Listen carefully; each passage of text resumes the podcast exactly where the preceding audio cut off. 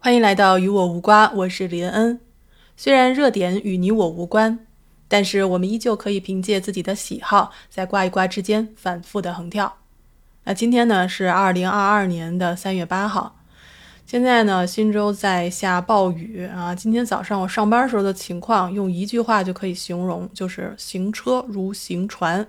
而且呢，还是在高速公路上啊。那高速的地面上呢，虽然没有明显的积水，但是因为降雨量很大，所以每辆车行驶的时候呢，都跟看着都跟快艇似的，后边是一溜烟儿的这个水雾。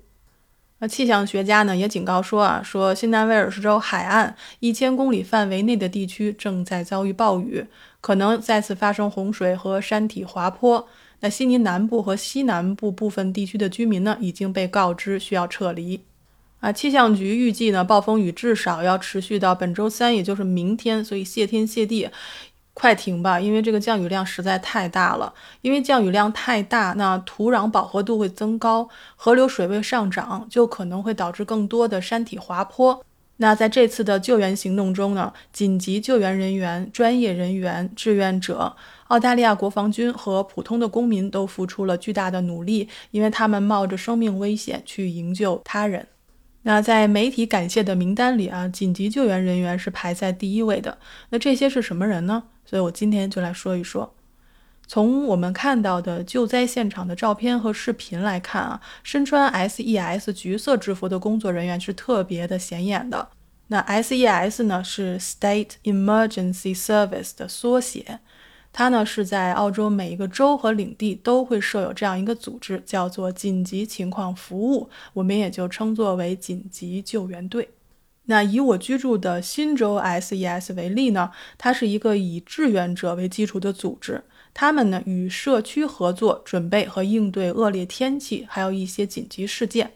紧急救援队呢，它会在发生严重的水灾、风暴、山火等情况的时候，会向警察、消防、救护服务机构提供协助。按照规定呢，十六岁以上的任何人都可以申请参加，不一定是要身强力壮的，他们也非常需要女性和长者的加入。那么 SES 的志愿者呢，一般都来自各行各业，所以带来了不同的技能、兴趣和背景。志愿者的目的呢，是在需要的时候支持他们的社区。就比如这次的洪灾，正是因为志愿者来自各个社区，所以响应起来的时候会非常的迅速。也能更有目的的去救助社区的民众。那么紧急救援队的工作呢，包括比如移除倒下的树木或者存在威胁的树木，比如固定损坏的屋顶和屋顶上的瓦，比如道路车祸救援，比如失踪人员搜查，或者在洪灾中协助警察封路，在紧急情况下与其他紧急服务部门合作，建立和运行临时疏散中心。还有，比如说急救，当有大量人员伤亡的时候，他们协助救护人员进行分流；还有，比如土地搜寻、海上救援、地雷救援、撞车救援、雨水救援、城市搜救，还有垂直救援。垂直救援呢，就是从山崖或者是峡谷等高空进行救援；还有呢，就是应对和管理海啸和地震这种事件等等等等。这也就是为什么他们会排在第一位。而且呢，他们大部分人都是志愿者。其实，澳洲的志愿者组织有很多，可以说是包罗万象，各行各业的都有志愿者制度。那除了刚刚说到的 SES，也就是紧急服务队或者紧急救援队，最功勋卓著的当属 RFS，也就是我们说的乡村消防局。那在新南威尔士州呢，有两个消防机构，一个呢就是新州的火灾救援局，也就是我们说的消防局，它呢有近七千名拿薪水的消防员，在全州呢有三百三十五处消防局，他们主要负责的是城市区域，这个一定要记住啊。就比如说是楼房起火呀，因为像这种危险呢全年都有，主要呢他们就负责住宅或者其他建筑的火灾，当然呢也有有害物质泄漏以及这种救援行动。那我们今天主要说的呢是新州的乡村消防局，也就是 RFS，它的成员呢大多数都是志愿者，他们负责保护新州其他区域，就是除城市区域之外的其他区域不受火灾的侵袭，而这个区域呢约占全州面积的百分之九十五。那目前呢，RFS 呢是世界上最大的消防组织，有超过七万名的志愿者，以及大约九百名的全职职工。就是咱们从这个数字上就可以看出啊，其实乡村消防局的志愿者消防员呢，要远远大于消防局的全职消防员。如果大家还记得二零一九年到二零二二年的澳洲的特大山火事件，那那个时候呢，帮助扑灭山火的消防员大部分都是志愿者。而且呢，每年澳大利亚都有山火季，那么山火的消防员呢，也大部分都是志愿者。这里面呢，有两个原因。第一是，即使在山火季，在任何一个时间点上，全国对于消防员的需求是很不一致的。比如大型山火在何时何地出现都很难预测，即使已经起火，只要风向稍微一变，就可能会改变山火的轨迹。所以呢，就需要大量的志愿者在可能起火的区域快速的出现。他们呢，就是必须要熟悉当地的情况，知道哪里可燃物多，天气情况怎么样，以及当地的地形地貌。那么在山火季呢，就要求消防员们必须可以在全澳范围内，在有需要的地区迅速集结。如果是全职的人员，需要支付给他们的报酬是非常大的，尤其是在山火频繁发生或者长久不灭的时候。所以，志愿者既可以机动灵活地进行救助，又可以减少财政上的负担。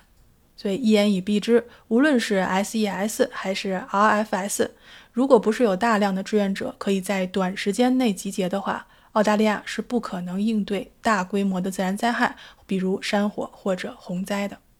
那志愿者呢，是一个不拿报酬的。庞大群体在各个领域都有志愿者，就比如说海滩救生员、海上救援队、生命线的接线员，那照顾被烧伤的动物的护理员，还有动物救助志愿者等等，大部分都是志愿者。那志愿人员呢，需要经过筛选，还要受到专业的培训。那开始服务后呢，还要进行定期的更新知识以及继续培训。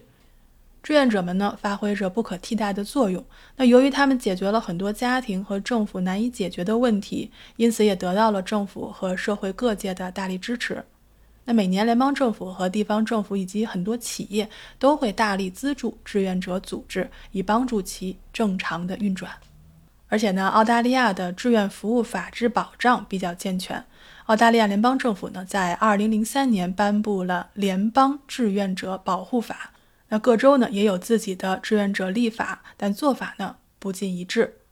那我自己呢，其实也做过志愿者，我曾经花了一年多，差不多两年的时间，申请下来了州立图书馆的志愿者的职位。那此外呢，我去年还申请了澳洲生命线的接线员的职位。那生命线呢，其实就是危机支持和自杀预防热线。但是呢，由于疫情比较严重，他们也回信给我说暂停了培训服务，所以呢，我只能等待。其实呢，每个国家都有自己的志愿者体系和制度，就比如说刚刚结束的北京冬奥会，还有现在正在进行的北京残冬奥会，以及对疫情响应的社区志愿者等等，他们呢都在为社会和国家尽职尽责。而且呢，我们平时也听说了很多关于志愿者的。暖心的故事，所以我借着本期节目呢，向所有的志愿者致敬，愿世界和平，愿大家平安健康。您正在收听的是《与我无关》，我是林恩，二百二十一赫兹，咱们下期再见。